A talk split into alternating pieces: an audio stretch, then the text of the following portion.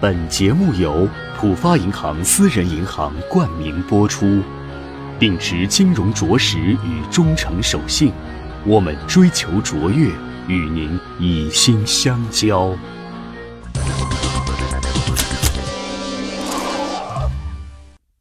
各位喜马拉雅的听众朋友，大家好，欢迎来到秦朔朋友圈啊！今天呢，我们继续从大周期的角度来看中国经济的这个国运。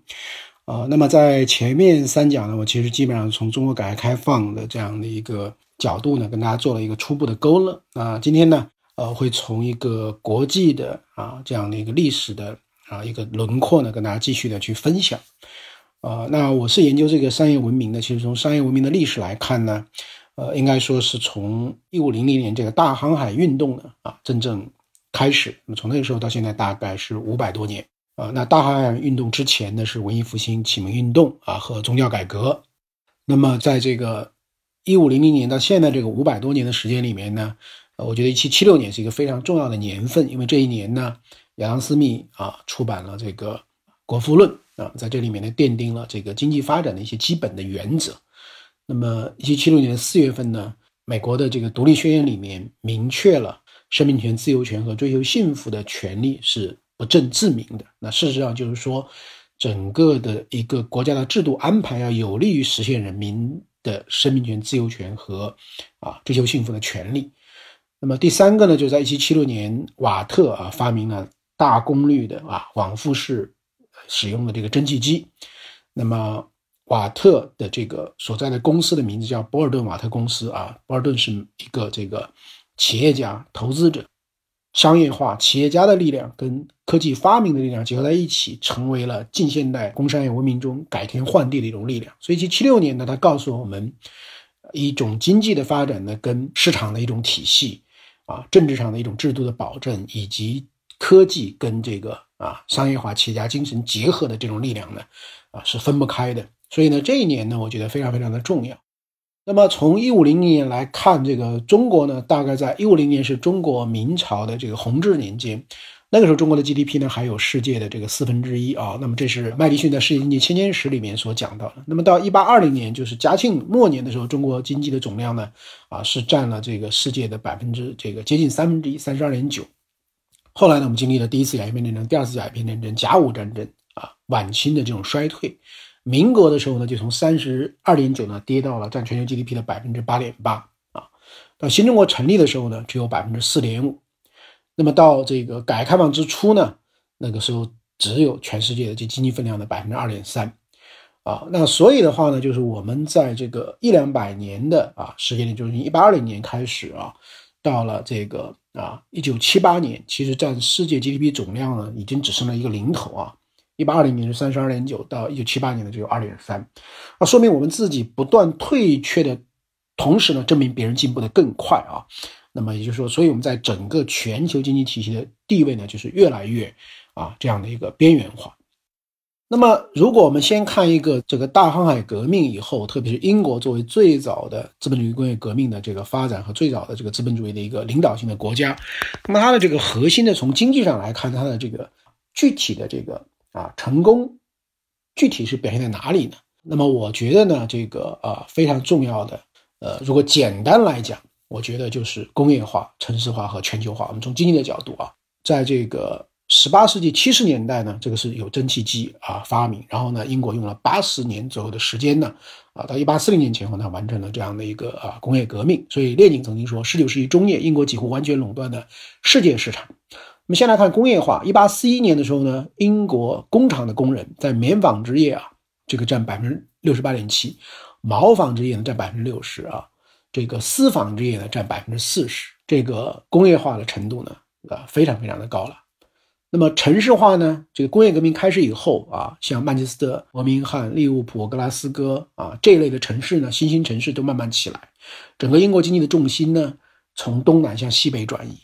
大量的农村人口进到这个城市啊，十九世纪四十年代，就一八四零年代呢，英国的城市人口占了全国人口的四分之三啊，这个工人呢有四百八十万。那么第三个这个全球化，那么就呃我们就不展开不讲了。所以呢，这个当这个啊鸦片战争的时候呢，啊，虽然这个啊，整个的这个清军当时整个有这个啊八十万之多，但它分布在全国的各个地方啊，而这个在鸦片战争直接在广东跟英军对抗的啊这样的这个部队的人数并没有那么多，而最重要的是武器呢根本不是在一个时代。当时清兵的主要的武器呢是大刀长矛这样的冷兵器啊。啊，零星的部队配有这个鸟枪，那是半天才发一颗子弹。而英国当时的这个是啊，滑膛枪，射速呢是鸟枪的五倍以上，那准确度呢，滑膛枪又准确的非常非常多。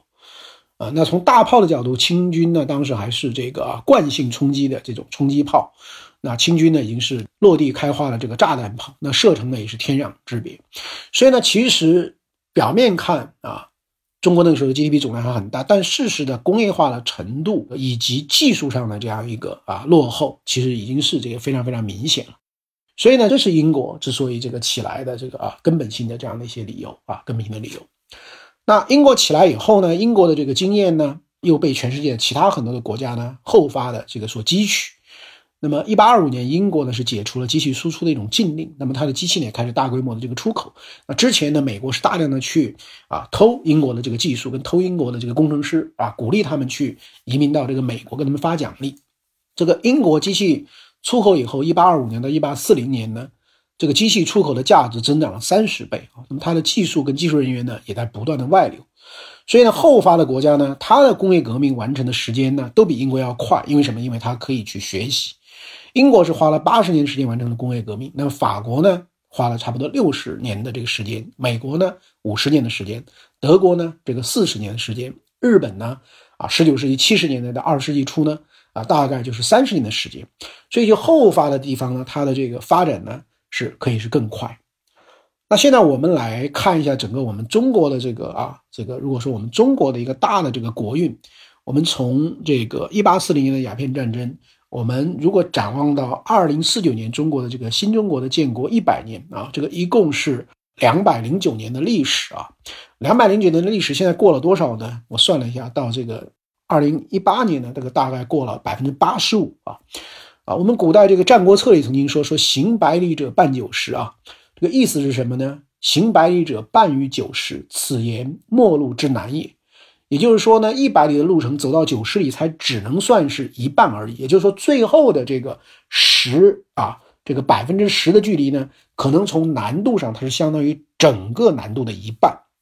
那么现在呢，其实是走到了啊这样一个关键的这样一个时候啊，这是从这个我们一八四零年到二零四零年这样一个长周期来看，我们中国的这个经济的国运，就是最后的啊，也可能是最难的这个冲刺时期。那然后，如果是从一九四九年新中国成立呢，这个到二零四九年这个一百年呢，我们现在已经过了这个啊，差不多三分之二，头三十年，接着改革开放四年，现在是最后的这个三十年。那么从这个工业化、城市化跟这个全球化的角度呢，我们刚才讲到英国啊，这是这是它非常非常重要的崛起的啊三个这个因素。那其实中国呢，这个工业化已经在后工业化的这个阶段啊，中国的服务业的比重已经超过了这个制造业。那中国的这个城市化呢，已经进入了这个中后期。现在城市化率呢，已经达到了这个百分之五十八。当然，从啊户籍人口的城市化率呢，还有百分之四十多。那从全球化的角度呢，中国在许许多多的这个指标呢，都已经是在全球呢这个啊名列前茅。所以从这样的一个意义上来看呢，中国的经济的这个伟大的复兴呢，其实已经是可以看得见啊它的这样一个终局，就离我们并不是那么的遥远。可能到二零三五到二零四九，可能就在接下来的几十年时间里面，就是我们会重新回到在这个鸦片战争，甚至鸦片战争之前，整个中国经济在全球中的这个总量的地位。而那样的一个总量的地位呢，啊，只是规模。而未来几十年以后，中国的这个不仅是规模，而且它的这个质量呢也能够上升。那如果从啊我们整个的啊讲到现在来看，这样的一个大的一个历史的格局呢？毫无疑问，如果从康波周期的角度来看呢，就是啊，技术的创新是非常重要的；如果是从啊追赶理论角度来看呢，那么社会能力是非常重要的；如果是从非典型的康波周期这个角度来看，那么企业家精神啊是非常重要的；那么从释放创业者、企业家的积极性的角度呢，那么体制变革呢是非常重要的。所以，我想技术的创新、社会能力的提高、企业家精神的弘扬以及体制的不断变革，啊，是推动我们中国过去几十年向前的啊这样一种大的这个最重要的动力，也是未来能够帮助我们啊去实现伟大复兴的这样的一个动力之所在。所以呢，这个体制变革的核心，我觉得就是要相信啊，这个中国人的这种奋斗精神、勤劳和聪明，要相信我们市场。的有效性要相信我们的这个企业家的啊这样的一种精神，而中国在这个过程中啊，我们的这个发展跟这个啊历史上很多的这个啊市场经济国家发展的本质规律呢啊，其实并没有啊很本质的啊这样的一个区别啊，那就是说这个经济学的一些基本原理，比如说一国的生活水平取决于生产劳务跟服务的能力，市场是最有利于啊劳动成果交换的形式。有效的激励机制呢，能够激发劳动者的这个动力。农村剩余劳动力从农业部门到制造业和服务业的这个转移，能创造比以前高得多的产出。企业家精神的发扬呢，是至关重要的。那么，所以中国的这个发展呢，并没有颠覆啊经济学的基本的常识，而是让我们看到了尊重市场经济规律和价值规律的这个重要性。我觉得中国红利的根本特征呢，还是市场化的红利、开放的红利、创造者的红利、劳动者的红利和企业家精神的这个红利。那么在这个过程中，啊，这个政府政府的手，这个创造了稳定的啊一个轻商的环境。当然，从健康的可持续发展的角度，政府应该大力减少对资源配置的扭曲，啊，应该回到提供制度化、便利化、法治化的公平服务这样的一个根本的政府职能的立足点上。那但是呢，我们不能认为说这个整个中国经济这个发展中，啊，这个政府啊，主要政府之手就是一种这个攫取的手。我觉得这个呢是非常非常的啊不客观的啊。虽然这个寻租经济啊特惠的体制有它的这个问题之所在，但是它总体上呢是在不断的这样的一个超越。那么这个为什么这个在今年这个啊中美贸易的争端最后演变成一个中美之间一种战略竞争的这样的一种态势，而且在美国呢对于中国有这么大的一个啊这样的一种情绪？我从我的这个研究的角度来讲呢，我觉得很大程度上还是因为。啊，中国在过去的这个四十年，特别在入世以后的这个十七八年呢，它的这个发展使美国呢可以说啊，那么在今天呢是觉得大吃一惊。啊，美国是在一八九四年成为全球最大经济体的，而那一年的这个甲午海战呢，中国就真正彻底沦为半殖民地半封建社会这样的一个悲惨的境遇了。啊，五十年以后啊，美国花了半个世纪的时间，从最大经济体变成。最强的具有话语权的一个经济体，那就在一九四九四四年前后的这个布雷顿森林体系的建立啊，美国主导了全球的游戏规则。所以呢，这个最近的这个大半个世纪，那就是美国的这个世纪啊。那么在这个过程中，第二次世界大战以后，整个美国主导全球经济话语权的过程中呢，也遇到过一些挑战者，但是呢，这个地位呢，其实没有这个真正的动摇。比如说这个联邦德国，联邦德国呢，出口是在一九八六年超过美国，它是全世界最大的商品出口国。但是联邦德国的这个经济总量跟美国相比呢，它只有美国最高的时候也只有美国的三分之一。那么前苏联呢是跟美国争霸多年，那最多的时候呢，它的经济总量相当于美国的百分之四十多。有些指标，比如说钢啊、石油啊、造船吨位数啊，它超过了美国。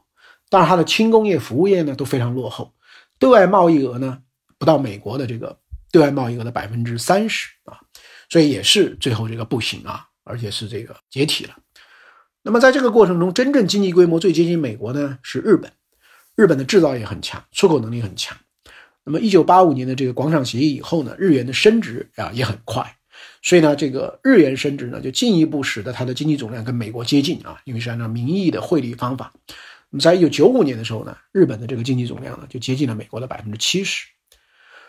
那么中国今天这个实际情况是什么呢？中国的综合的实力、全面的竞争力。以及内部市场和外部市场的均衡性，以及重工业、轻工业、服务业的均衡性呢？啊，都要比当年有的是比当年的联邦德国要这个更好，有的是比日本要更好，有的是比苏联要更好啊。那么，所以呢，这个中国是让美国呢真正感觉到了非常大的一个压力。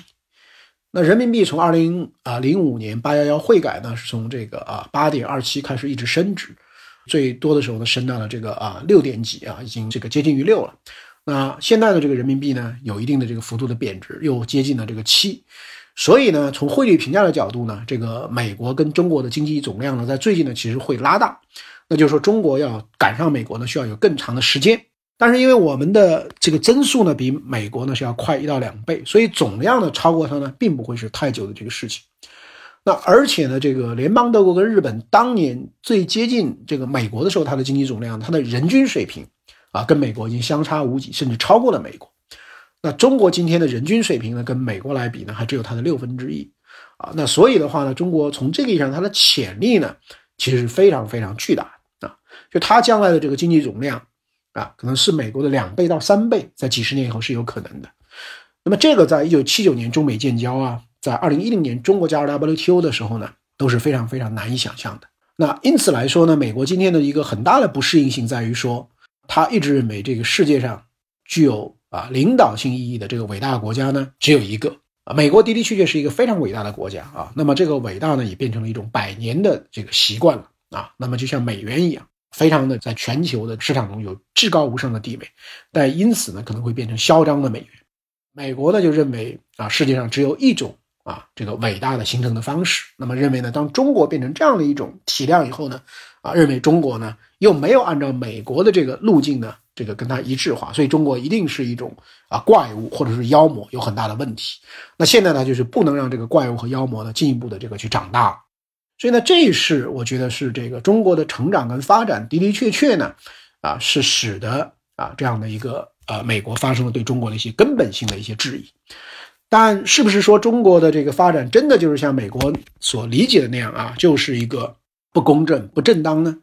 啊，那我觉得其实这个事实是非常简单的啊。可口可乐、惠普、宝洁、肯德基是八十年代进入中国的，IBM、英特尔、微软、通电气、通用汽车九十年代在中国的。